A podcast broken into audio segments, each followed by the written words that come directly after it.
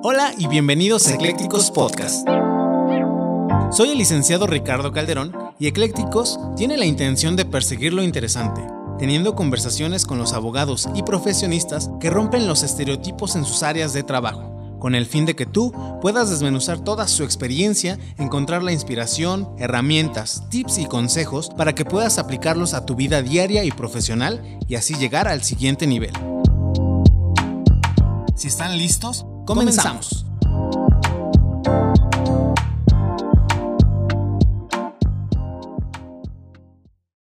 El objetivo de este podcast siempre ha sido perseguir lo interesante. Estamos convencidos de que no se necesitan miles de seguidores o una gran audiencia para tener una buena charla y hacer un podcast de calidad.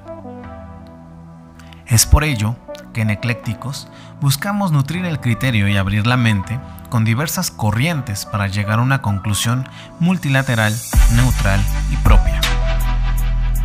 Soy Ricardo Calderón y en este foro hablaremos de filosofía, ciencia, deportes, anécdotas, proyectos, pasatiempos, música, profesiones, oficios y un gran etcétera. De todo para todos. Invitaremos a amigos, profesores, especialistas y gente por demás interesante que siempre tendrá una historia o un proyecto igual de interesante que contar. En exclusiva por Spotify.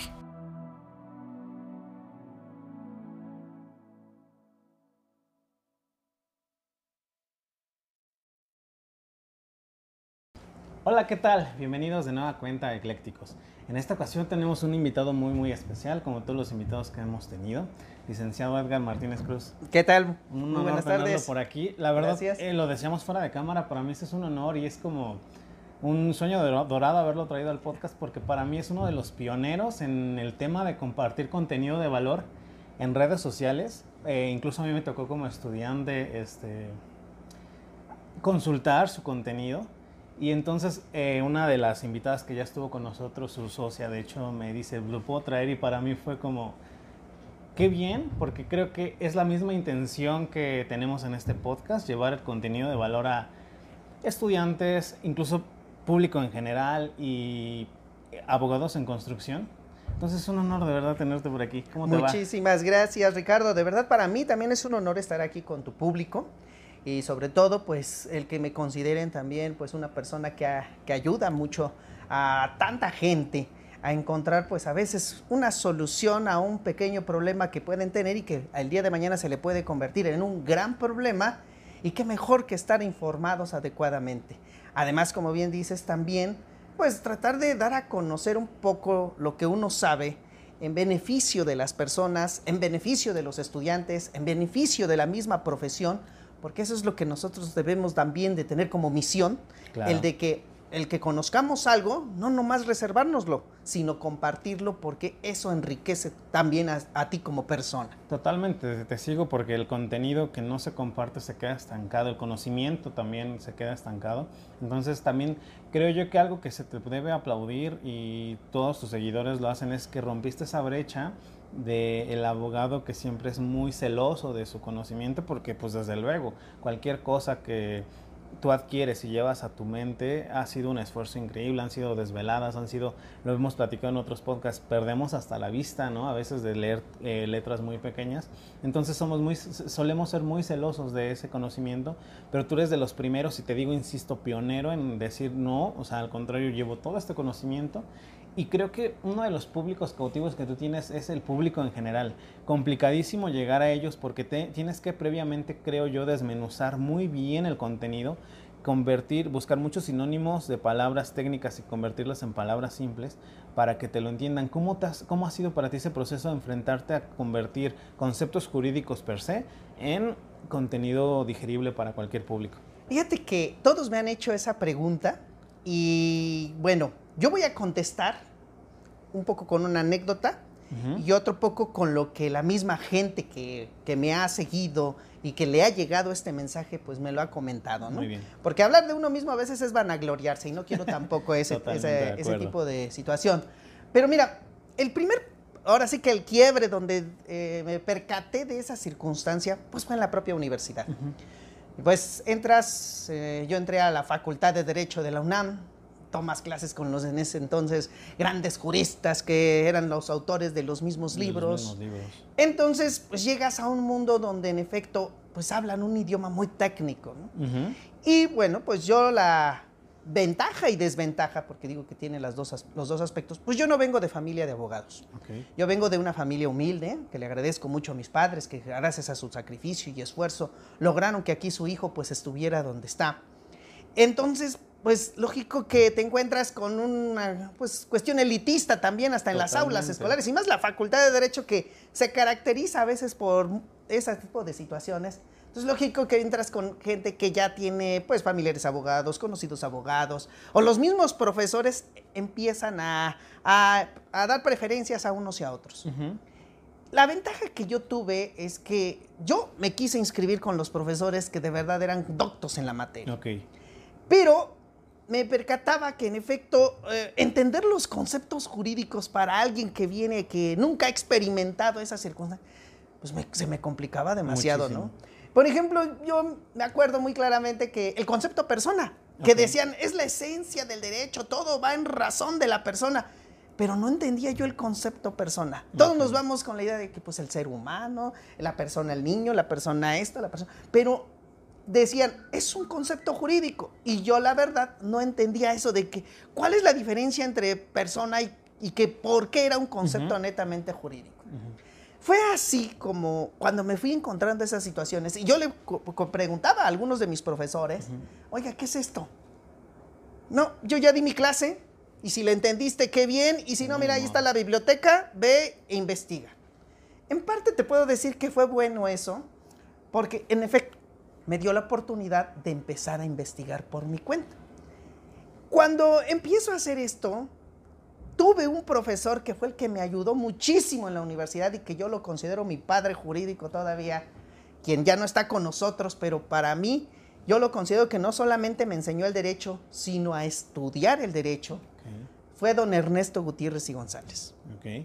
Si tú lees sus libros de don Ernesto y Gutiérrez y González, de verdad te vas a estar riendo todo el tiempo, porque él utilizaba personajes para poder ejemplificar los conceptos jurídicos. Su clásica abogada Toñoñoña, Don Procopio, el- este, la Nachina, y utilizaban nombres que de verdad tú te reías, ¿no? Pero que él dice, lo sacaba hasta del santoral para que la gente o quienes lo leyeran, pues no se te olvidara, Y utilizaras se ese, quedara, ¿no? exactamente ese personaje.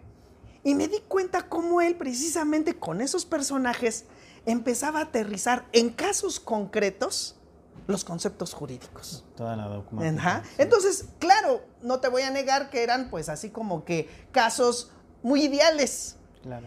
Y ahí fue donde también me empecé a percatar de que dije, bueno, pues es que el derecho no es tan complejo. Más bien nosotros nos encargamos de hacerlo complejo, de ponerle tecnicismos y a veces el estar tanto en un lenguaje técnico, se te olvida el lenguaje llano, como le digo, el lenguaje de la gente.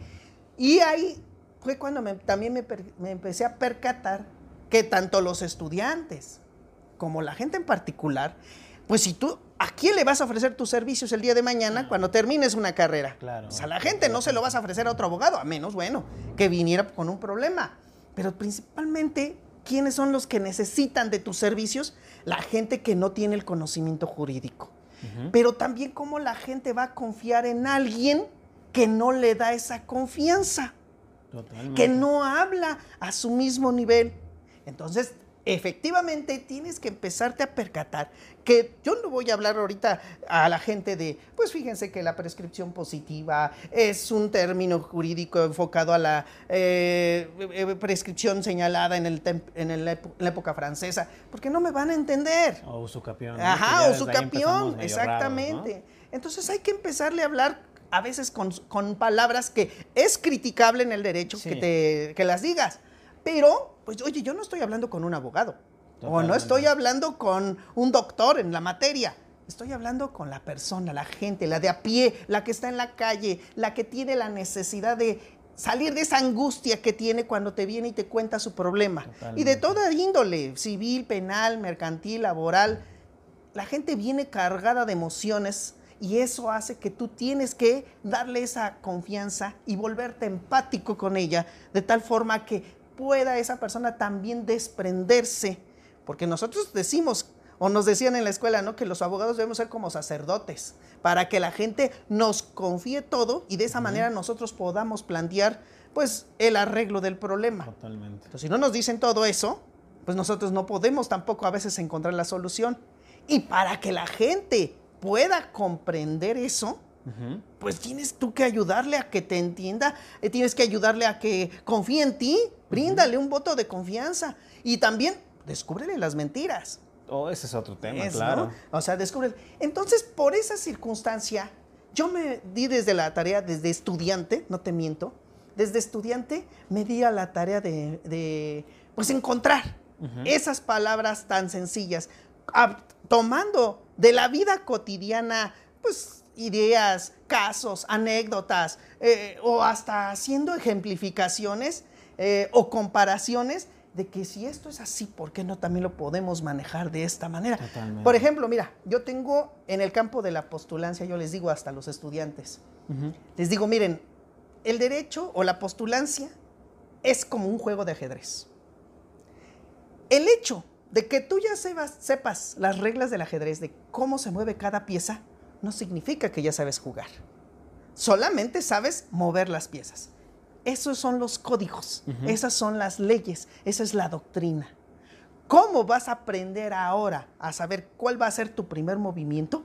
Aprendiendo estrategias. Es lo que me robaste la palabra. la estrategia. La estrategia. ¿Qué me conviene más? ¿Mover primero el peón? ¿O primero el caballo? ¿O mover la pieza que en un momento se pueda mover? Pero ¿cuál va a ser mi primer tirada? ¿Y qué buscas de la parte contraria para que caiga también en tu juego? O peón uno o dos cuadros, ¿no? Lo Exacto. mismo, presento aquí, presento allá. Exacto. Es justo eso, ¿no? Eh, Incluso eh, eh, tenía, mi, mi mentora siempre nos decía, aquí no se cobra más que la estrategia, no estoy cobrando mi conocimiento, el conocimiento se comparte. Yo lo que te cobro o lo que cobro a, mi cliente es la estrategia, ¿no? Totalmente. Sí, entonces, en efecto, yo por eso lo que les digo, necesitamos aprender, pero es muy importante para poder también aprender estrategias, debes de tener bien tus bases, tanto teóricas como prácticas. Y, yo siempre lo he sostenido. Yo critico mucho a, varios colegas abogados y hasta la gente cuando dice, es que en la práctica se hace el maestro. No es cierto.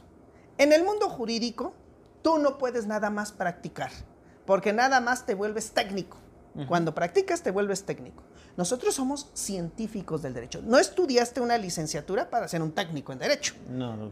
En principio, eres una persona que estudiaste para conocer la norma jurídica, su esencia, de dónde surge, para qué surge y qué busca, cuál es su finalidad. ¿Sí? Si un técnico, pues un técnico nomás es porque está ahí y así coloco punto y pan, se acabó. Pero efectivamente cuando se enfrentan a cuestiones más complejas ya no saben y ahí es donde se, detienen y por esa circunstancia eh, se, pueden llevar hasta la pérdida de los asuntos. Totalmente, hasta caer en responsabilidades en ciertas materias. ¿Tú, dirías, que, digo, y no me queda la menor duda, eh, desde luego considero que en el derecho tú tienes la vocación, desde luego, desde cómo te expresas, desde eh, los años de trayectoria que ya tienes, que nos hablarás un poquito de ellos encontraste esta vocación en el derecho. Pero ¿cómo fue ese camino? Es decir, em, se cree que la vocación uno la viene a la vida y la encuentra, pero ¿cómo fue ir de ese cero donde todos estamos, eh, dices, tú ya nos contabas, estudiante, eh, facultad eh, de Derecho en la UNAM, pero ya que estás en ese limbo donde muchos de nuestros escuchas hoy están, ya a lo mejor tengo mi cédula en trámite, ya hasta estoy cedulado, pero ¿cómo, ¿cómo fue para ti dar ese paso? Desde luego era un México tal vez diferente al de hoy, pero me imagino que en algún punto va a poder este, empatizar la gente que nos está escuchando con tu experiencia. Mira, yo te puedo decir ahora sí que con seguridad, y no, vuelvo a insistir, no por quererme o por ser ego, ególatra, sino que yo sentí el derecho desde la niñez. Sí.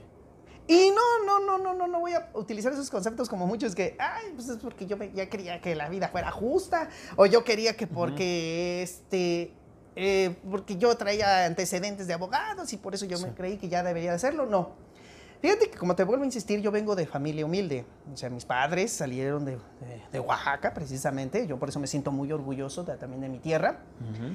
Y pues bueno, éramos pues muy escasos de recursos, no lo vamos a negar, ¿no? Entonces mi papá pues dentro de lo que podía sacaba adelante. Pero no sé, eh, a mí me ha gustado mucho la historia también desde pequeño y te puedo decir, te digo que no es por presumir, pero pues yo empecé a, a aprender a leer desde los cuatro años. Y lo primero que empecé a leer fue libros de historia porque a mi papá le gustaba mucho la historia. Ok. Y me ilustraba mucho con un personaje que es controvertido, para muchos amado, para muchos odiado, pero pues bueno, para mí un ejemplo también a seguir. Y era don Benito Juárez, ¿no? Muy chistosa la, la anécdota, pero en efecto, mi padre nada más decía, ¿sabes qué, Edgar? A ti te veo con, este, pues, con madera para salir adelante. Tú, yo siento que vas a ser abogado. Desde ahí. Ajá. Yo te voy a decir una cosa, al principio yo dije, si le pregunté a mi papá, ¿y qué es ser abogado, no? No, pues mira, para empezar son esos señores de traje, ¿no? O sea, con corbata, y que todos los respetan. ¿Por qué? Porque se, se fletaron, estudiaron y mira, llegaron a donde llegan y son gente respetable de mucho conocimiento. Por eso los... Ah, muy bien, pues les digo, fíjate, me interesa. Eso me interesa, ¿no? Entonces, un niño, imagínate, de cuatro, cinco años que estás eh, en, esa, en ese mundo, donde a lo mejor estás en un mundo cerrado todavía, pues te digo, los recursos eran limitados. Y ya después ve- vi un- otra, eh, este, en la televisión, en ese entonces, como tú lo acabas de decir bien, estaba el presidencialismo todavía en su época Sí, de auge. En claro. ese entonces era Miguel de la Madrid Hurtado, el presidente de la República, que quién lo iba a decir, que casi iba a ser mi maestro en la Facultad de Derecho, ¿no? Y pues ya sabes que llega la al Congreso el día de su informe presidencial y entonces era de aplausos y el rendir eh, este, pleitesía al Tlatuani presidente que llegaba. Y pues sí me impresionó, pues le dije, y también igual le dije, oye, ¿y ese señor por qué es tan importante? ¿Por qué le aplauden tan? Ah, pues porque es el presidente. ¿Y qué se necesita para ser presidente? Ok. En esa época todos los niños querían ser presidente de la República, ¿no? Entonces, pues, tuvo que estudiar para abogado. ¡Ah, caray! Empecé a ver que algo tenía la abogacía que hacía que las personas, pues, se les considerara importantes. Y, pues, no te miento que al principio sí, pues, yo a mí me gustaría ser importante. Claro. Y a mí no. me gustaría entonces ser abogado. Pero todavía yo no sabía en sí cuál era la función del abogado. Te estabas dejando llevar a lo mejor al principio por una imagen. Ajá. Sin embargo, como te vuelvo a insistir, yo, yo empecé desde muy chiquito a, mí me encanta la lectura y empezaba yo a leer anécdotas de los personajes de la historia, de las personas influyentes en las decisiones políticas, sociales, y, y todos hablaban de que eran abogados. Y entonces, y sobre todo mi papá fue que el que más me, me, me explicaba ese concepto y me decía, es que mira, los abogados son las personas que estudian, se preparan, pero siempre están defendiendo a las personas, siempre están llevando los mejores casos para sacarlos adelante. Y en efecto te involucran mucho con el área penal, ¿no? Pues Lo que ves siempre en la televisión, qué asuntos penales, qué asuntos de defensa de personas que son injustamente también Muy tratadas, ¿no? etcétera. Efectivamente, entonces me llamó mucho la atención y fue desde que ahí yo dije, pues yo quiero ser abogado. Pero también no creas que nada más lo dije, quiero ser abogado y ya, ¿no? A ver que este, poco a poco cómo voy haciendo. Investigué más a fondo. ¿Qué hace un abogado? ¿Y qué necesitas para de verdad ser Un buen un abogado. buen abogado, ¿no? Y entonces, en efecto, no, pues mira, un abogado sabe hablar, estudia, sabe comportarse, ayuda a las personas y sobre todo es la persona más respetable por la sociedad porque todos buscan a alguien que sepa y el que más sabe es un abogado. Totalmente. Ahí fue donde empecé yo a, a darme a la tarea de, decir, pues yo quiero, si quiero ser abogado, debo de prepararme entonces desde este momento. Y fue por eso que todas las lecciones que empezaba yo a estudiar en aquella época de mi niñez, pues lo fui, lo fui asimilando de que eso me iba a servir para el futuro. Tan es así que te digo, tengo una compañera que ahorita también está conmigo trabajando aquí en el despacho y ella me conoce desde la primaria. Órale. Y ella me dice, la licenciada Araceli Márquez, que aquí le mando también un saludo, me dice, ella tuvo un problema jurídico. Fíjate, nos separamos en la primaria cuando teníamos 12 años y nos volvimos a ver 20 años, 25 años después. Y precisamente por una cuestión problemática que tuvo, y me dijo, inmediatamente en quien pensé que me podía ayudar, eras tú, Edgar. Y le digo, ¿por qué? Porque yo sabía que tú habías dicho desde niño que ibas a ser abogado y de verdad yo te creí. Y dije, yo digo que Edgar sí se convirtió en abogado. Y 25 años después, gracias a las redes sociales, me busca y en efecto me encuentra y hasta me dice, yo sabía que tú ibas a ser abogado. Entonces, quiere decir que efectivamente desde niño yo había dado a conocer a los demás cuál era mi intención, por qué lo quería hacer, pero también quise ser este, eh, este tipo de profesionista, pero no también enfocado a, pues para vanagloriarte o decir, ah, pues mira, ya soy licenciado y, yo puedo hacer esto, no, sino con el fin primordial también de hacer crecer esta profesión. Porque después descubrí cómo también nuestra profesión ha sido vilipendiada. Y, y con justa razón, porque hay que también saber reconocer que a veces nosotros mismos ocasionamos que la gente piense de nuestra profesión lo que pues Ah, muy común, ¿no? Ah, un plátano, mira, o una ratota de este vuelo y nos consideran. Y en vez de que nosotros digamos, eh, o, de verdad busquemos cambiar esa concepción de la gente, a veces también con nuestro actuar lo, dejamos pasar. Claro, también. ¿no? Entonces, ahí fue, digamos que por esa circunstancia quise ser abogado. O sea, a lo mejor yo no sé si ya lo traía desde la sangre, yo no, no sé si, si era la vocación, pero de que yo ya tenía algo guardado aquí en mi cabeza y en mis sentimientos de quererlo ser, fue así. Y tan es así que le aposté todo, no te miento, le aposté todo a tratar de engrandecer este, esta profesión. Primero, engrandeciéndola con los conocimientos que yo iba adquiriendo.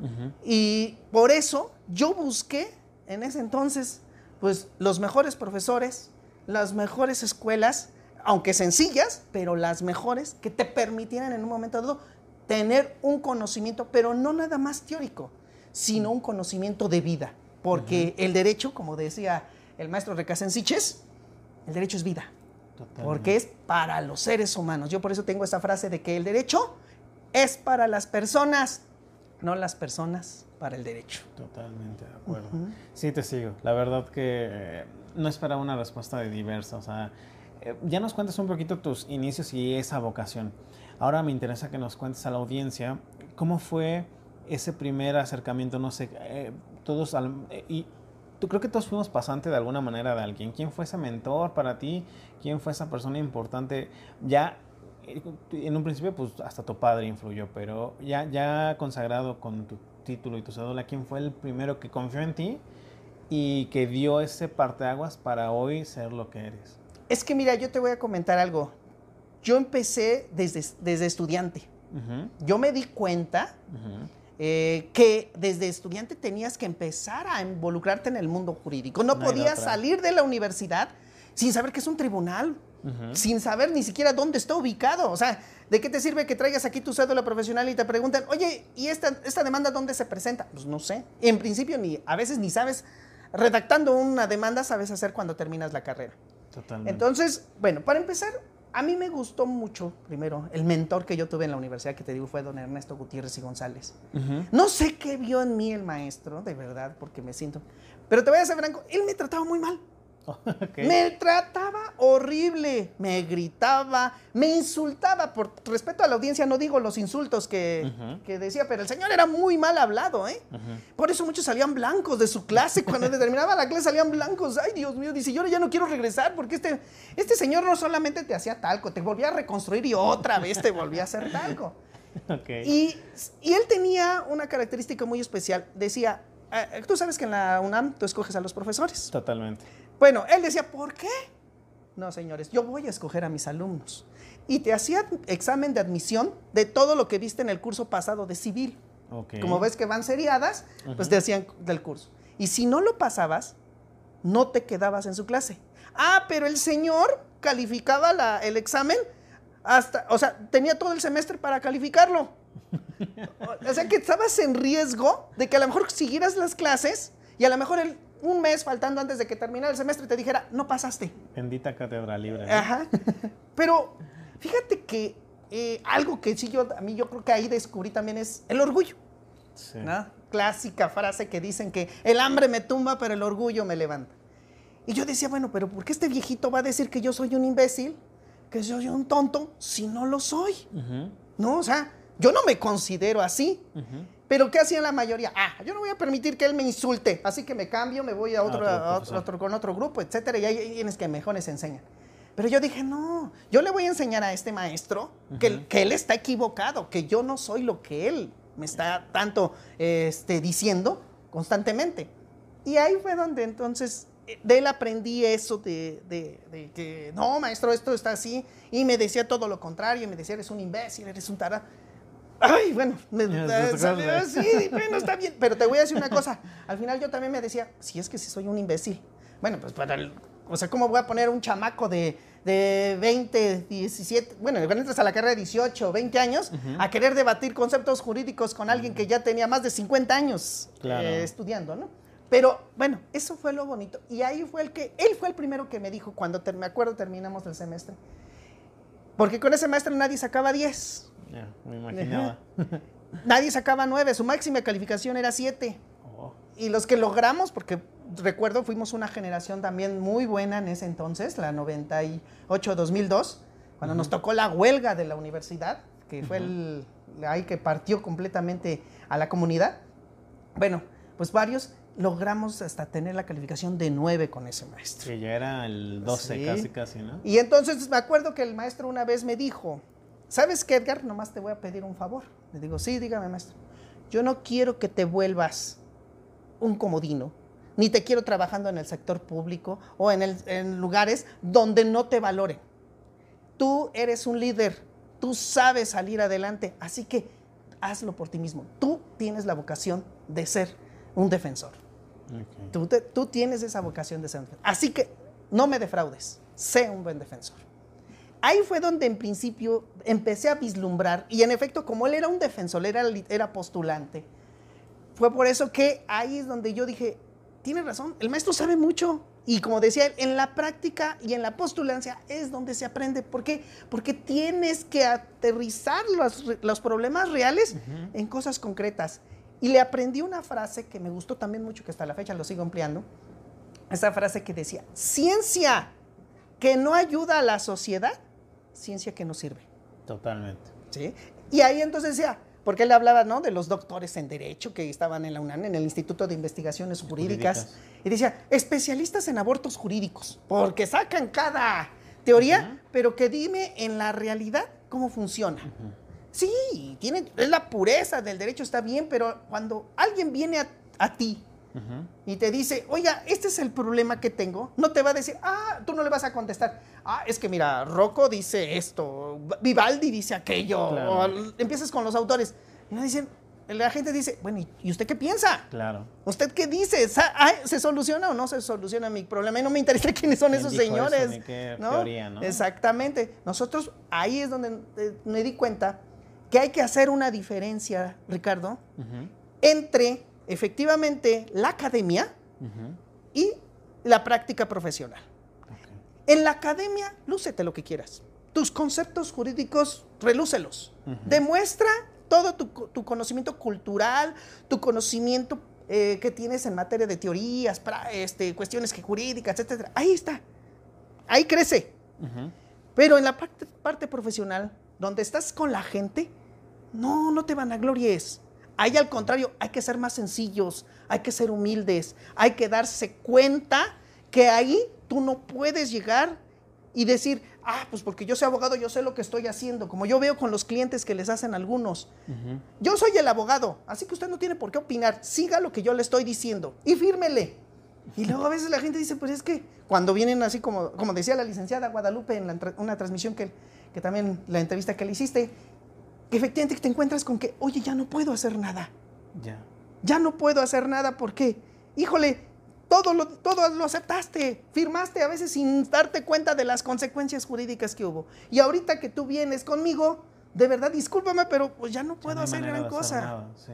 Entonces, eso es lo que yo considero y le digo a, a todos los jóvenes que van empezando también, aprendan a diferenciar. Una cosa es la parte académica, donde ahí sí, si tú quieres, especialístate, maestrías, doctorados, lo que tú quieras. Pero aquí en la parte práctica profesional, no hagas valer eso, porque aquí todo puede cambiar. La, la ciencia no necesariamente aterriza en la práctica. La conducta humana se modifica constantemente. Tú lo acabas de decir hace rato. Hace 20, hace 30, 40 años, la vida era distinta. ¿sí? Cuando éramos niños nosotros, bueno, en mi época, tú estás más joven, pero en mi época pues podía salir a la calle y no había ningún problema. En la lluvia y no había ningún problema. ¿Qué pandemia? Ni qué secuestros, ni qué narcotráfico. Apenas empezaba, no lo voy a negar. Pero todavía podía salir y enfrentarte a la vida. Hasta un muchachito podía salir a comprar y podía salir a trabajar y no se veía mal. Actualmente estamos en, un, en una situación un poco muy complicada. Los problemas son mucho más complejos y la vida ha tenido que especializarse también. Ya no puedes, como les decimos aquí en los abogados, les digo, aquel abogado que diga civil, familiar, mercantil, laboral, este, fiscal, tacos y tortas los domingos, prepárate porque ese es un mal abogado. Actualmente tú lo sabes, nosotros ya no podemos ser todólogos. Y aún así, hasta en una rama del derecho ya te especializas. Sí. ¿No? Ah, no, pues yo me dedico, por ejemplo, en materia penal, yo homicidios, no hasta por, hay este, especialidades en, los, en las fiscalías, la fiscalía de homicidios, la fiscalía de secuestros, la fiscalía de, o sea, ¿por qué? Porque tienen que efectivamente entender esa problemática y tratar de, con la norma jurídica que tienes, poderla aplicar para resolverlo. Sí. Decía un profesor, y tiene toda la razón que también me decía Costa Romero, también tuve la fortuna de tener, te digo que grandes maestros, decía, la ley es antigua frente a la realidad. Porque en lo que tú ya redactas una norma, la pasas a un proceso legislativo, se aprueba, se publica, esa norma estaba discutiéndose para resolver un problema del pasado. Sí, claro. Y cuando ya se entra, en vigor, ¿qué crees? Ya evolucionó. Y a lo mejor esa norma ya no funciona otra vez. Lo vivimos ahora en la pandemia. Las redes sociales, cómo se, se expandieron, en efecto, como muchos tuvieron que adaptarse a la tecnología cuando antes ni siquiera nos pasaba. Es más, hace dos años no lo teníamos previsto que íbamos a tener cursos en línea, que íbamos a tener difusión de conocimientos jurídicos en línea también, que en efecto el Facebook no solamente, porque al principio se decía nada más para estar ahí luciéndose, subiendo fotografías de uno, sino que también se empezaron a dar cuenta de que también servía para transmitir buena información y no solamente estar ahí este, con el chisme, ¿verdad? Como decían. Entonces, es también eso, que nosotros como tales, bueno, y considero que la generación mía, eh, fue una muy buena generación y es más, somos los que en un momento todavía tenemos la responsabilidad de ayudarles a las generaciones nuevas para que entiendan qué era lo que tenías antes, que en un momento te sirve para poderlo aprovechar después. Totalmente. ¿No? Entonces, esa es la, digamos que por ahí, digamos, empecé a ver la, la postulancia y el maestro fue ahí, fue el pionero. Y es que de verdad te, tengo tantas cosas que decir que no alcanzaría el tiempo, pero también la, esa fue, digamos, mi, este, la cuestión teórica que me ayudó, que me impulsó a, decir, quiero dedicarme a la postulancia. Y no lo voy a negar que otro factor fue una abogada, que yo hice en ese entonces mi servicio social en el, el bufete jurídico gratuito de la UNAM, estoy hablando del año 2000, y entonces hubo una licenciada que era mi jefa, la licenciada María Agripina Bundes Aranda, que le mando un saludote, y fue la que en un momento dado me vio que pues yo ahí andaba haciendo mis pininos en esto. Y fue cuando me dijo, ¿sabes qué? Tú vas a dirigir el jurídico mientras yo no esté. Porque no hay abogados para ir a las audiencias. Y hay que ir a abogados, pero alguien se tiene que quedar a coordinar aquí. Y fue cuando entonces le dije, pero yo pues nunca en mi vida he coordinado un jurídico. Pues aprendes, Edgar. Eso fue lo que, fíjate, que a mí me gustó mucho en mi vida, que a mí me ponían y no me preguntaban si puedes o no. Hazlo. ¿Sí? Y te das cuenta que ahí es donde sacas tus mayores potencialidades. Totalmente bajo presión. Porque efectivamente muchas veces aprendes bajo presión, aunque no lo quieras. Estás a veces estás en tu área de confort y de ahí no te mueves. Pero cuando estás en una cuestión presionante, tienes que sacarlo o lo sacas o no lo sacas. Y ahí fue donde más tuve contacto con la gente porque el jurídico pues, se, dedicaba a ayudar a las personas de escasos recursos. Y en efecto, este, Ricardo, ahí fue donde me di cuenta cómo la gente era la que más necesitaba del abogado. Totalmente. La que en un momento llegaba y te decía, mira, es que me llegó esta demanda, ¿qué hago? O mira, me llegó este documento y no sé qué pasó. O me dicen que por no haber contestado me sucedió esta situación. Y ahí es donde te das cuenta, ah, o muchos que llegaban, es que ya fui a buscar a otros abogados, pero no les llego al precio. Ujú. Y como no les llego al precio, me dicen que no. O de plano otros dicen, no, yo no manejo ese tipo de asuntos, yo de tales cantidades para, Para arriba. arriba. Ahí fue donde entonces, eh, gracias a esta licenciada que me dijo, tú aviéntate, y tú haces esto, y tú haces el otro, y tú haces aquello. Ujú. Y me acuerdo que cuando entré a ese jurídico, eh, haz de cuenta, entro el día de hoy, y ese mismo día me agarran y me dan un expediente grueso, Ujú. y me dicen, léetelo. Le digo, sí, ¿y qué quiere que saque de esto? No, léetelo porque mañana tienes audiencia. Caray. Y tú dices, oye, pero ni siquiera sé dónde queda el, El el juzgado, juzgado. ¿no? Ah, ahí está. En ese entonces no había maps. Claro. Antes era el guía roji. Y entonces, ahí está el guía roji. Para los que no sepan, era un librito grandote donde venía como mapa de toda la Ciudad de México. Sí. Y órale, te ponías ahí a ver el guía roji. Ah, sí, aquí está. Este es el metro más cercano. Tienes toda la razón. Ah, bueno, ya sabes llegar. Ahora, encárgate porque mañana tienes audiencia. ¿Y qué voy a decir? Por eso te estoy dando el expediente, mi hijo, ponte a estudiarlo.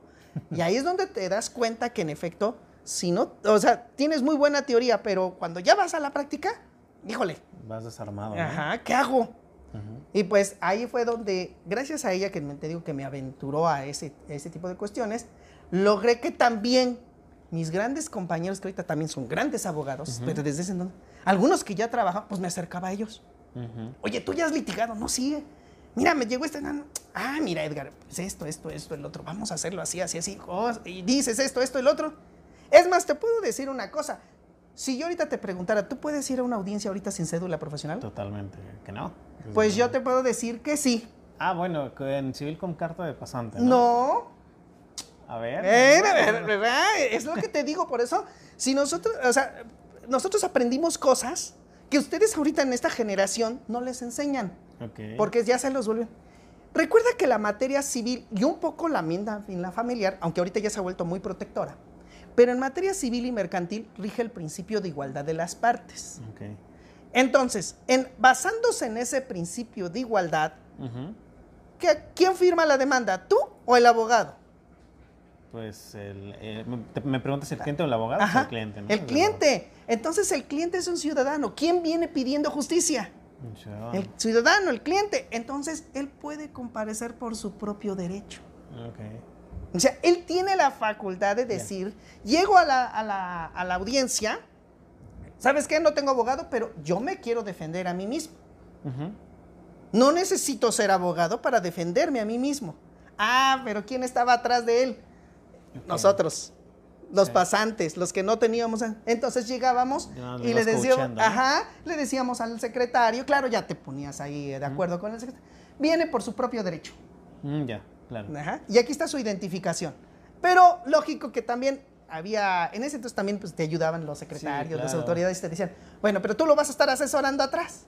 Sí, lo voy a estar asesorando atrás. Órale, pues. ¿Ya sabes lo que le tienes que decir? Sí, ya sabe. Y a veces hasta tú mismo convertías a tu propio cliente en su propio abogado. Sí.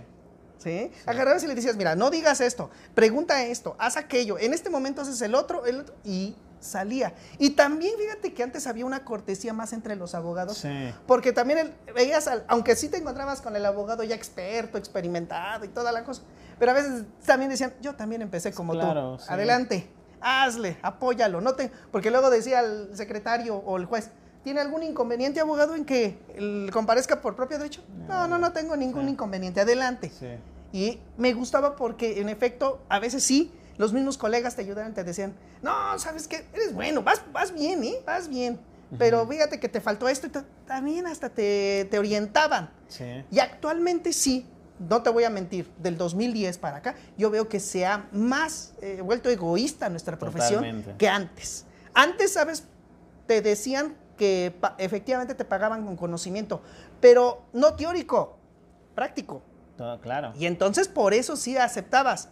Pero ahora el problema es que ya ni teórico ni práctico, ¿eh? Sí, ¿no? Ya. O sea, tú vas a un despacho y la verdad que te ponen a hacer, ¿qué ponen a hacer a los pasantes en la mayoría de las ocasiones? Pues, desde las copias hasta mandarlos a checar acuerdos y a pura foto. ¿no? Exactamente. Ahorita se han vuelto fotógrafos los pasantes, hasta les digo, antes, ¿qué tenías que hacer? Copiar todo el El acuerdo. acuerdo. Y te aventabas 20 juzgados. El, el titular te mandaba, órale, son 20 asuntos y tú, órale, a verte 20 asuntos y bien copiaditos. Totalmente. aprendías a leer, aprendías a escribir. ¿Por qué? Pues porque también ahorita he visto, ah, caray, las faltas de ortografía que hay hasta en los- las, las demandas y tú dices, oye, ¿cómo que amanecí con ese? O sea, no, o sea, tienes que estar ahí también pues cuidando esa presencia que tienes, tanto en la redacción como también en la presentación.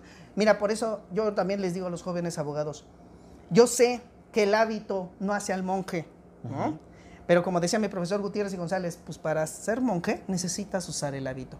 Y es una cuestión de respeto a tu profesión. O sea, si el médico utiliza bata blanca siempre, aunque dé una simple consulta, oye, nada te quita que tú en tu oficina, en tu audiencia o en cualquier lugar dignifiques tu profesión y mínimo tráete un saquito, una corbata y un pantalón.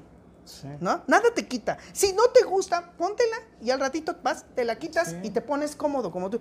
Pero respeta el lugar, respeta tu propia investidura. O sea, esto, así como se habla de la investidura presidencial, la investidura del abogado también. O sea, ¿cómo voy a llegar y me ha tocado ver que a veces se ve mejor el cliente que el abogado que llega a una audiencia. Más en el Estado de México, que hay como que hay mucha apertura. El abogado de mezclilla, eh, camisa vaquera. Y mejor el abogado, el cliente de traje. Y entonces el juez se confunde, no, mire abogado, le estoy explicando, no, es que el abogado es él.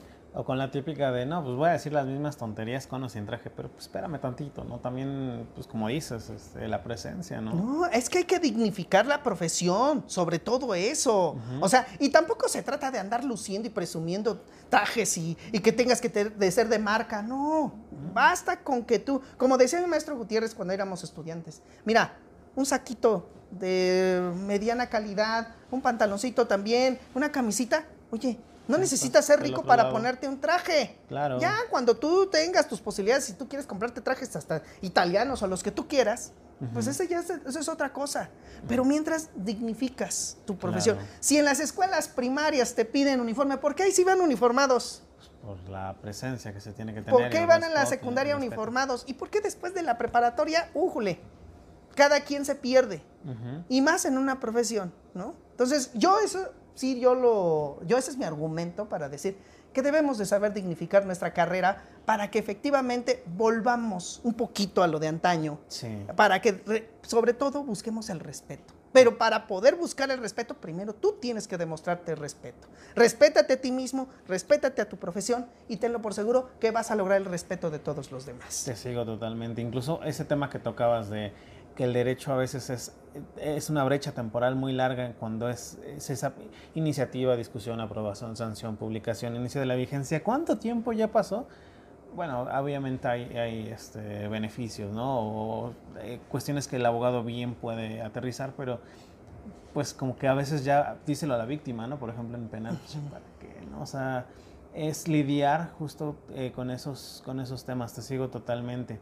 Y bien, ya nos decías tú eh, a grandes rasgos cómo ha sido para ti esa trayectoria, pero me gustaría preguntarte, ¿dónde es el momento donde tú adviertes que se viene esta ola de las redes sociales? Porque en Facebook fuiste, insisto, de los primeros y ¿Cómo fue? Yo me enfrenté, este podcast nació en ese sentido también, te decía fuera de cámara, eh, traducir conceptos jurídicos a palabras eh, cotidianas. ¿Ha sido difícil para ti ese proceso creativo de eh, desmenuzar el contenido? ¿Se te ha dado muy fácil? ¿Y cómo han sido esas satisfacciones cuando llega el cliente? Y porque me, me, imagino que te ha pasado que llegan y te dicen, no es que te vi en Facebook, es que eh, te No, hasta me los encuentro en tribunales y hasta te agradecen los mismos colegas abogados y hasta te quieren te piden que te tomes una en la foto. Fila, ¿no? Me imagino. ¿Cómo ha sido eso para ti? Cuéntanos. Mira, fíjate que esto, bueno, te voy a decir una cosa, siempre he sido una persona de visión. Siempre me ha gustado tener una visión y enfocarme a ella. Como bien decía la licenciada Guadalupe en una entrevista que también le hiciste, ella también por eso me llamó mucho la atención y por eso le pedí que se ingresara a mi equipo, porque ella un poquito se parece a mí en ese aspecto. Y por eso les digo, primero tienes que tener una visión. Y yo dije, la visión que yo quiero es de ser un buen abogado, pero el abogado real, o sea, no estoy hablando nada más de hablando postulancia, sino el abogado real es postulante, teórico, práctico, eh, científico, exactamente. Un abogado completo, pero enfocado a un punto muy importante. Yo no es que me considere el abogado de los pobres o el abogado de la gente, ¿no? Porque muchos me han dicho el abogado del pueblo. Le digo, no, no, no, no me, no me pongan este, ningún este adjetivo. Yo soy un abogado. pero que sí me he enfocado mucho a las personas porque son ellas las que lo necesitan. Y también, ¿por qué no? Porque cuando llegan a, veces aquí al despacho, pues ya llegan con el, como dijimos hace rato, con el problema más destruido y ya no puedes hacer mucho y hasta a veces te sientes impotente. Porque dices, híjole, si esto se hubiera cambiado antes o esto se hubiera hecho después. O un niño, por ejemplo, materia familiar, los infantes, materias de, de menores. Híjole, cuando tú sabes que se están yendo con el papá que es el malo y todo por un tecnicismo mal hecho. Porque a veces es por eso también, no podemos negarlo, ¿no? Hay tecnicismos que se aplican y que no. Y bueno, todo eso empecé a verlo, pero sobre todo fíjate que fue algo muy, muy chistoso. Yo quería ser profesor de la Facultad de Derecho de la UNAM. Y pues le aposté al principio todo a querer ser profesor allá. No me lo vas a creer, hasta me iba yo en las noches, ahí a las 8, 9 de la noche, a esperar a que saliera el director de su, hasta de su última clase, de su último evento, para que yo quería hablar con él y déme la oportunidad. Y bueno, quise hacerlo por la vía institucional, porque a mí no me gusta tampoco utilizar pues, que las palancas, esto no. Yo quise ir por la vía institucional. Y bueno, un día me dijo, me acuerdo, estaba Serrano Migallón como director de la Facultad de Derecho en ese entonces, y me dice, mira, vamos a hacer una cosa, Edgar. Sí estudiate la especialidad. Mira, precisamente por eso estamos creando la especialidad, porque queremos de ahí sacar los propios profesores. Bueno, pues órale, me voy a estudiar la especialidad. Aparte de que conocí a grandes amigos como la licenciada Gabriela, que me dio mucha riqueza la especialidad. Pero ya, terminé. No es por vanagloriarme, pero mención honorífica. Tengo mención honorífica en la licenciatura, tengo mención honorífica en la especialidad. Llego y, bueno, deme la oportunidad. Híjole, es que, ¿qué crees? Que tenemos la plantilla llena, o es que búscate, a lo mejor si hay una clase que esté vacía, a lo mejor por ahí, ay, no, ¿qué crees que ya la tenemos apartada para fulano, soltán? Y entonces dicen, la maestría, aviéntate la maestría y tenlo por seguro que, pues ahí ya vas a poder lograr dar clases.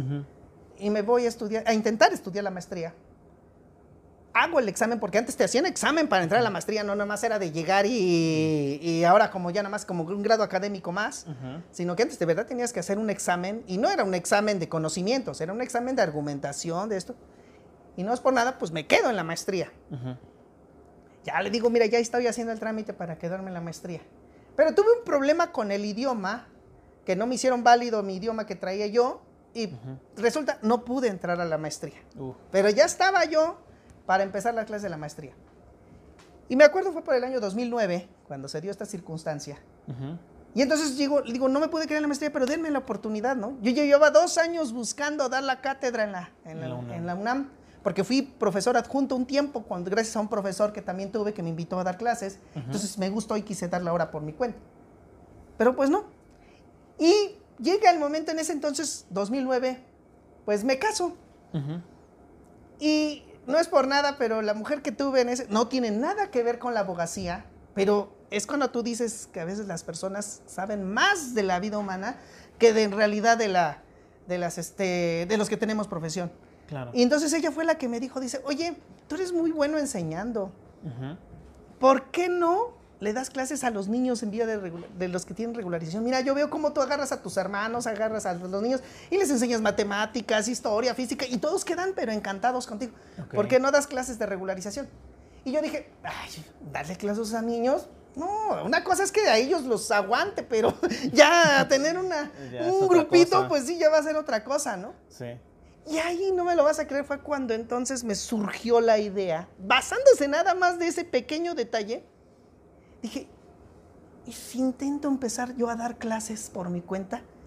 Y fue cuando vi la primera ocasión, la primera oportunidad, porque yo tenía, tengo una hermana que es 10 años más chica que yo, que tenía una compañera que estaba estudiando la carrera de Derecho. Y entonces yo le pregunté a esa muchacha en ese entonces y le digo, oye, ¿qué es la deficiencia que tú ves cuando sales de la carrera? Y todos unánimemente me decían lo mismo, práctica. No tenemos práctica, no sabemos qué hacer. Y fue cuando surge en mí esa idea de que, oye, ¿y si te enseño a postular? Se te enseño a técnicas de litigio, etcétera. Yo ya tengo pues unos 10 añitos, no, 5 añitos tenía yo en ese entonces. Le digo, pues ya te puedo te enseñar. Puedo enseñar, claro. Y así fue como empezó esta idea de empezar a, a, enseñar. Eh, ¿Por qué te, te cuento todo esto? Pues para llegar precisamente a las redes sociales.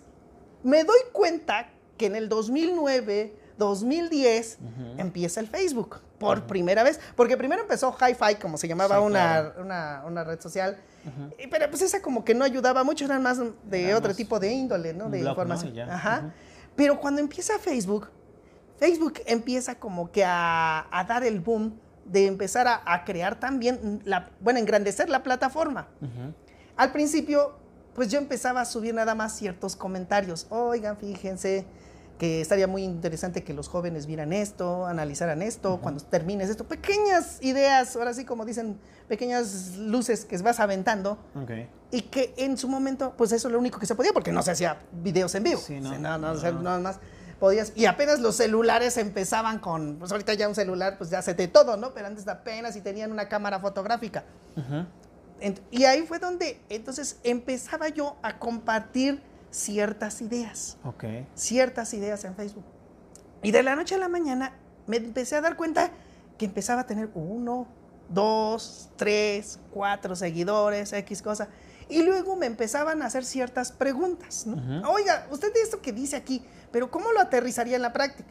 Ah, pues mira, considero. Y empezaba yo a, manejar ahí la...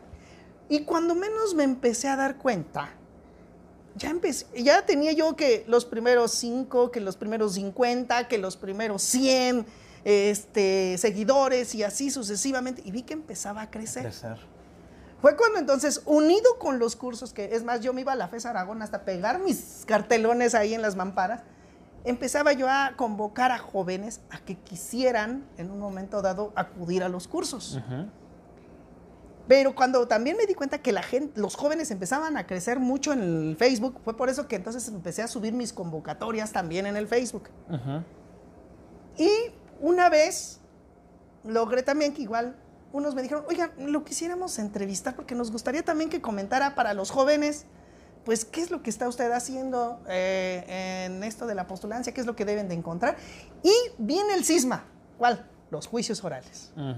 Vienen los juicios orales. En el 2008 se da la reforma a la Constitución y, en el, y en el Estado de México fue pionero en los juicios orales en materia penal y materia familiar.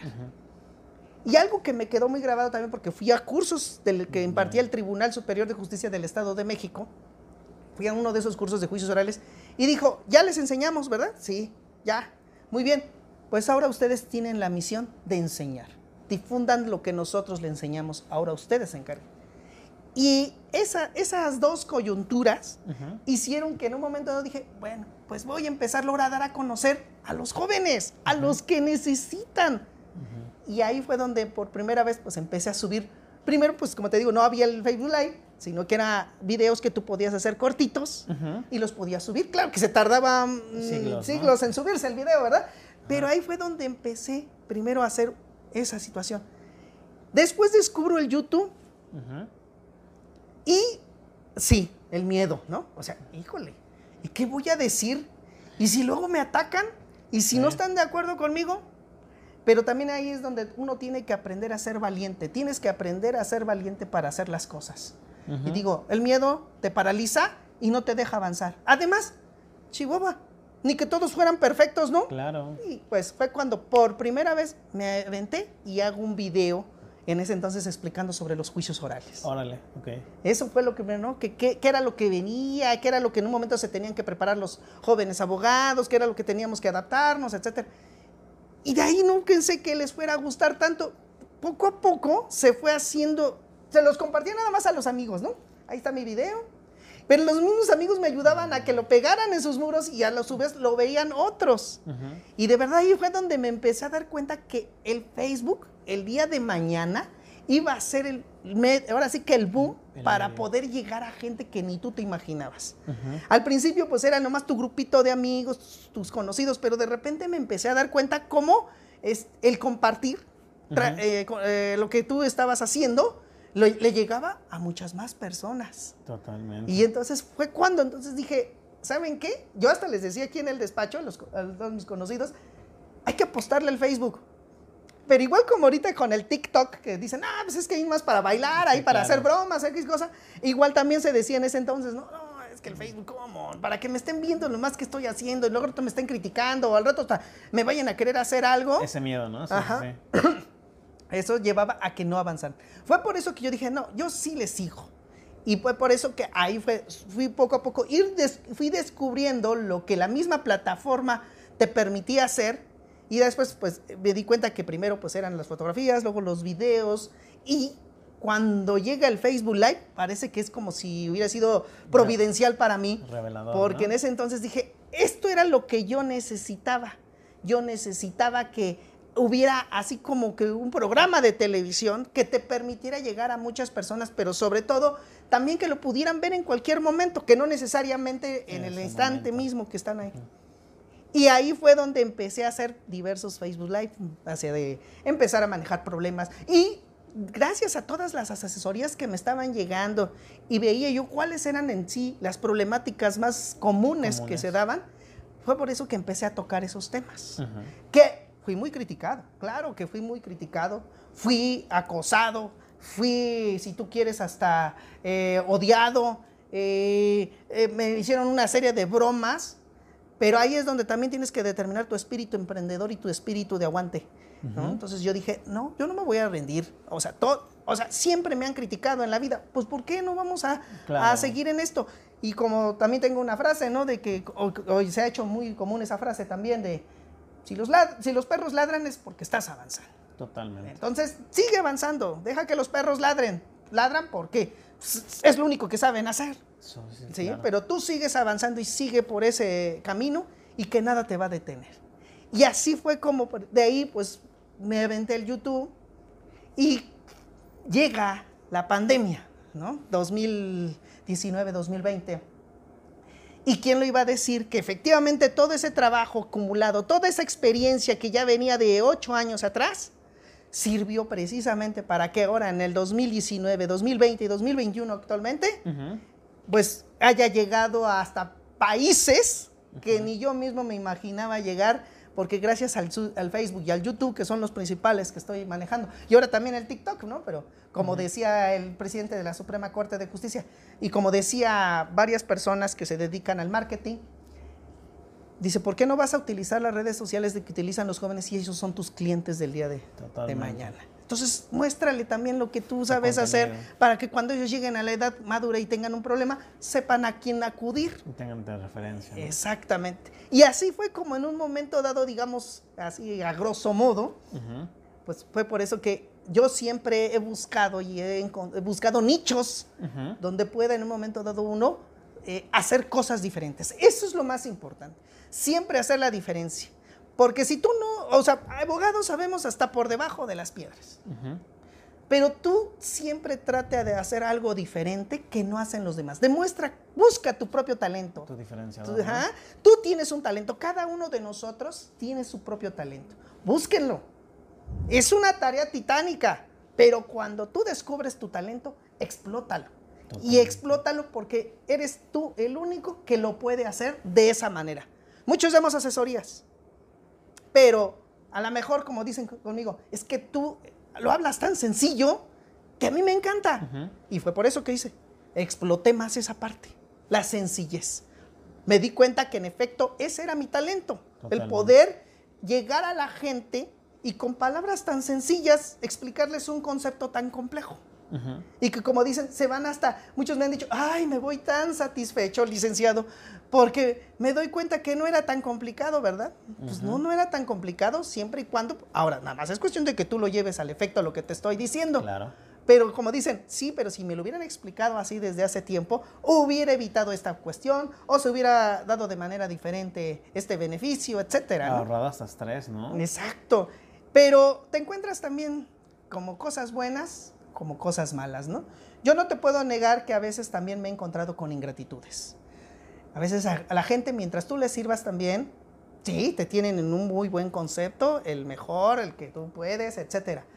Pero también a veces la gente no comprende que eres un, también un, ser humano, una persona que tienes familia, que tienes también enfermedades, que también tienes sufrimientos y que a veces no te puedes dar un pequeño espacio para ti mismo porque la gente misma no te lo permite.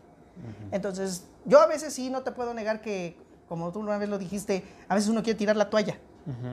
Pero a veces es más grande el espíritu de emprendimiento y el espíritu de sacar adelante esta carrera, sacar adelante esta profesión en lo particular, engrandecerla, que después poco a poquito también sabes hacerte a un lado esas cosas que en un momento dado te pueden llegar a hacer daño. Totalmente. Justo era la pregunta que te iba a hacer. ¿Cuál ha sido ese punto de quiebre en donde has tal vez dicho se está complicando esa zona gris donde a veces eh, yo creo que en cualquier profesión te enfrentas a ella. El que diga que no, la verdad está mintiendo. Y en contraparte, ¿cuál ha sido? Nos lo has cantado a lo largo, pero si nos pudieras contar en concreto alguna situación en específico, una anécdota donde dijiste, aquí fue donde valió la pena, la, como dices, la gratitud de un cliente, eh, alguna satisfacción que, que, puedas compartirle a la audiencia. Te voy a decir, y apenas sucedió hace unos meses. Este, la, cuando dije, ha valido la pena todo este sacrificio, todo este esfuerzo, todas esas ingratitudes, fue mi propio hijo. Cuando un hijo te admira y te dice, oye papá, qué grande eres. Es cuando dices, valió la pena todo, valió la pena todo. Sucedió una anécdota muy, muy este, chistosa hace como por el mes de septiembre. Oh, sí, septiembre. Sí. No te miento que ah, en el mes de marzo, entre abril y marzo, marzo y abril, bueno, yo ya sufro de la diabetes. Ok. Por muchas cosas, ¿eh? no, no, no, voy a decir que nomás por la profesión, es toda una, una este, situación, pero yo caí muy enfermo, muy enfermo. Eh, no te puedo negar que sí, yo ya me sentí que a lo mejor ya me iba. Y bueno, pero logré salir de, de esa enfermedad. Entonces, eh, yo em, estoy ahorita teniendo otro proyecto en el estado de Oaxaca que lo estoy preparando para irme para allá ahora también a cumplir con esa misión que yo mismo me he impuesto de ayudar a las personas. Entonces, como estuve enfermo, es lo que te digo que viene la ingratitud a veces de, las, de los clientes mismos que te dicen, no, es que estará muy enfermo, pero prevea que se va a enfermar, ¿no? Ah, caray, ¿cómo voy a prever que mañana a lo mejor no me levanto porque estoy a lo mejor este, un, paro cardíaco, ¿no? Pero bueno, eh, se me presentaron muchos problemas de que no puedo negarlo, descuidé algunos asuntos y ya sabes, los clientes listos para irte eh, encima. Entonces me acuerdo que había yo regresado de mi viaje del estado de Oaxaca por haber hecho un trabajo y yo como estoy separado, mi hijo pues le tocaba la convivencia conmigo ese día, ¿no? Y mi hijo siempre le gusta que yo vaya por él. Y le digo, oye hijo, pero tengo que trabajar. ¿Sabes qué? Si vas a venir conmigo, pero ¿qué crees que? Mira, tengo un curso a tales horas. Luego del curso tengo que... Tenemos que salir corriendo a ver a tal cliente y este el otro. ¿Me, ¿Me acompañarías? Y lo bueno que a veces mi hijo dice, sí, papá, yo me la rifo contigo, órale. Pues, y él tiene 10 añitos. Ok. Ajá. Y me acuerdo que ese día terminé de dar el curso en la mañana, eh, me eché otro baño y vámonos. Y le dije a mi hijo, prepárate que ya nos vamos. Órale, súbete al carro y ahí nos vamos a donde teníamos que vernos con, un cliente, con unos clientes. Me acuerdo que en un restaurante. Y ya cuando llegamos, hasta mi hijo dice que le dio miedo porque estaban, eran como cuatro clientes y estaban así con unas ganas como que de matarme, ¿no? Porque, a ver, vaya, hasta que se apareció, no nos daba la cara. Y bueno, el, la cuestión es de que llegamos, nos sentamos y sí, empezaron los clientes así como que a bombardearme, ¿no? Pum, pum, pum, pum. Bueno, para no hacerte el cuento largo, al final terminamos riéndonos. Estábamos riéndonos y, y, las personas, listo, licenciado, seguimos confiando en usted. Siga con el asunto. No, no, no, usted es el mejor y que no sé qué tanto. y Salimos del restaurante, entonces mi hijo, íbamos, él venía en la parte de atrás del coche y yo venía manejando y me dijo así, oye papá, ¿te puedo hacer una pregunta? Le digo así, ¿cómo le hiciste? le digo, ¿por qué, hijo? ¿De qué? ¿Cómo le hice? ¿De qué? Oye, eres un fregón, perdóname la expresión, pero eres un fregón, ¿por qué? Papá, estaban enojados. Papá, este, te querían hasta golpear. Yo vi, dice, yo hasta a mí me dieron miedo. Y cuando salimos, hombre, abrazos y que le ganen que usted es el mejor. Oye, papá, yo te admiro. Enséñame. No, ahora sí, con esto descubro que sí, tú eres un excelente abogado y yo quiero ser como tú de cierta manera la historia se repite, ¿no te das cuenta? O sea, lo que tu papá en su momento te inculcó, lo volviste a repetir, ¿no? Sí, o sea, y, ahí fue cuando dije, Dios mío, si quieres mañana recógeme, ¿no? Ya creo que esa es la, la, la máxima satisfacción que puedes decir, el mejor legado que puedes dejar, que en efecto alguien de tu sangre, alguien que tú a lo mejor no habías visto que estaba ahí viéndote, que él nomás a lo mejor creías que estaba jugando, que entreteniéndose. Sí, en su mundo, ¿no? Ajá está viendo lo que tú estás haciendo y que en efecto eres su ejemplo a seguir. Totalmente. Con eso yo por eso puedo decir, valió, ha valido la pena todo y al contrario, me motiva a seguir más adelante. Esto es lo que yo ahorita pues sí les puedo decir a todos, no se detengan, algo que tengan, háganlo en grande, no se queden con lo pequeño, no se queden con el área de confort, al contrario, busquen más allá porque de verdad la potencialidad que tenemos es tan grande que si de verdad todos la explotáramos, este mundo sería diferente. Totalmente.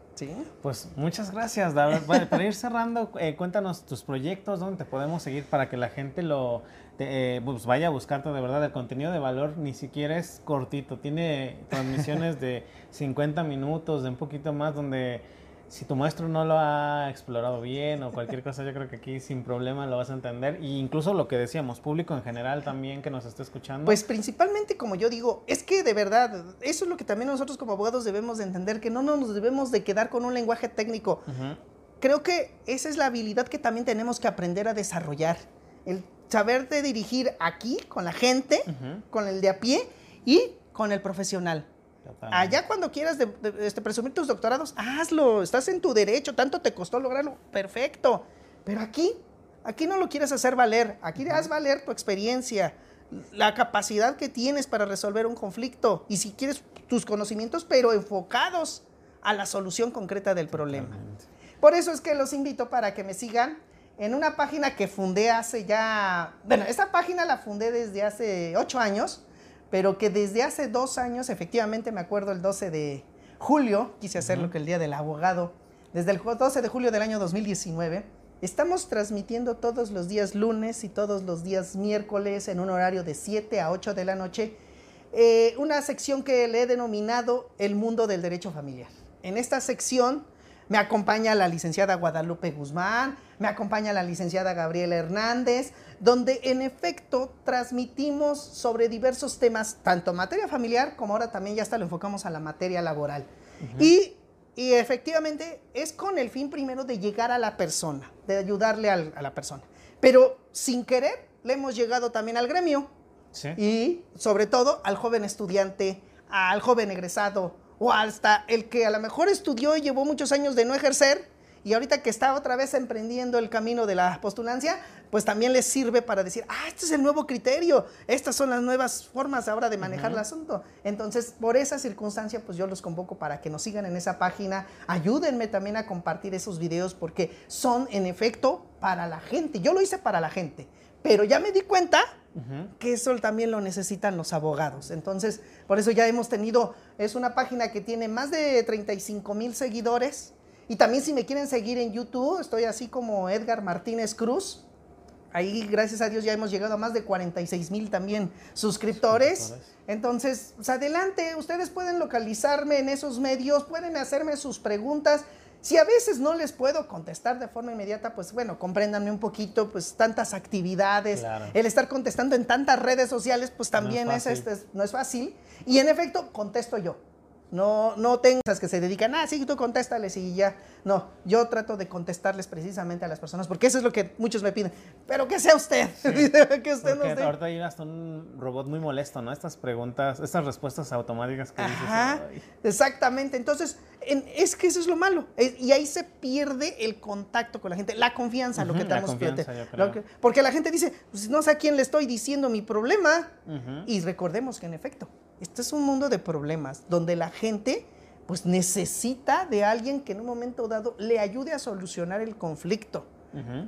Vivimos del conflicto ajeno, pues hay que también nosotros ayudarles a resolver ese conflicto. ¿Algún contacto para asesorías? Ah, claro que sí. Bueno, pues les doy mi número de WhatsApp. Despido también igual puro mensaje de WhatsApp y ya yo ahí les digo a qué horas podemos hablar o, o en su caso si les puedo dar contestación inmediata. 55 38 96 28 56. O también a mi correo electrónico lex.semper hotmail.com. Y estoy a sus órdenes. Amigo, un gusto haberte tenido. igual para mí estar aquí contigo. Un sueño dorado de los que teníamos en este podcast. Y bueno, pues muchas gracias a los que se quedaron hasta el final, los que están compartiendo el contenido y nos vemos la próxima. Yo me imagino que si en la siguiente temporada la gente nos pide un tema ya en concreto del área que tú dominas, lo podemos traer sin problema, ¿no? Por mí encantado. Buenísimo. Pues cuídense mucho y hasta luego. Gracias, hasta luego. Esto fue Eclécticos Podcast. Muchísimas gracias a los que se quedaron hasta el final. Por último, te recuerdo que me ayudas muchísimo si te suscribes al proyecto en todas sus plataformas y lo compartes con alguien a quien le pueda interesar. Nos puedes encontrar en YouTube, Facebook y Spotify como Eclécticos Podcast. Sin más por el momento, hasta, la, próxima.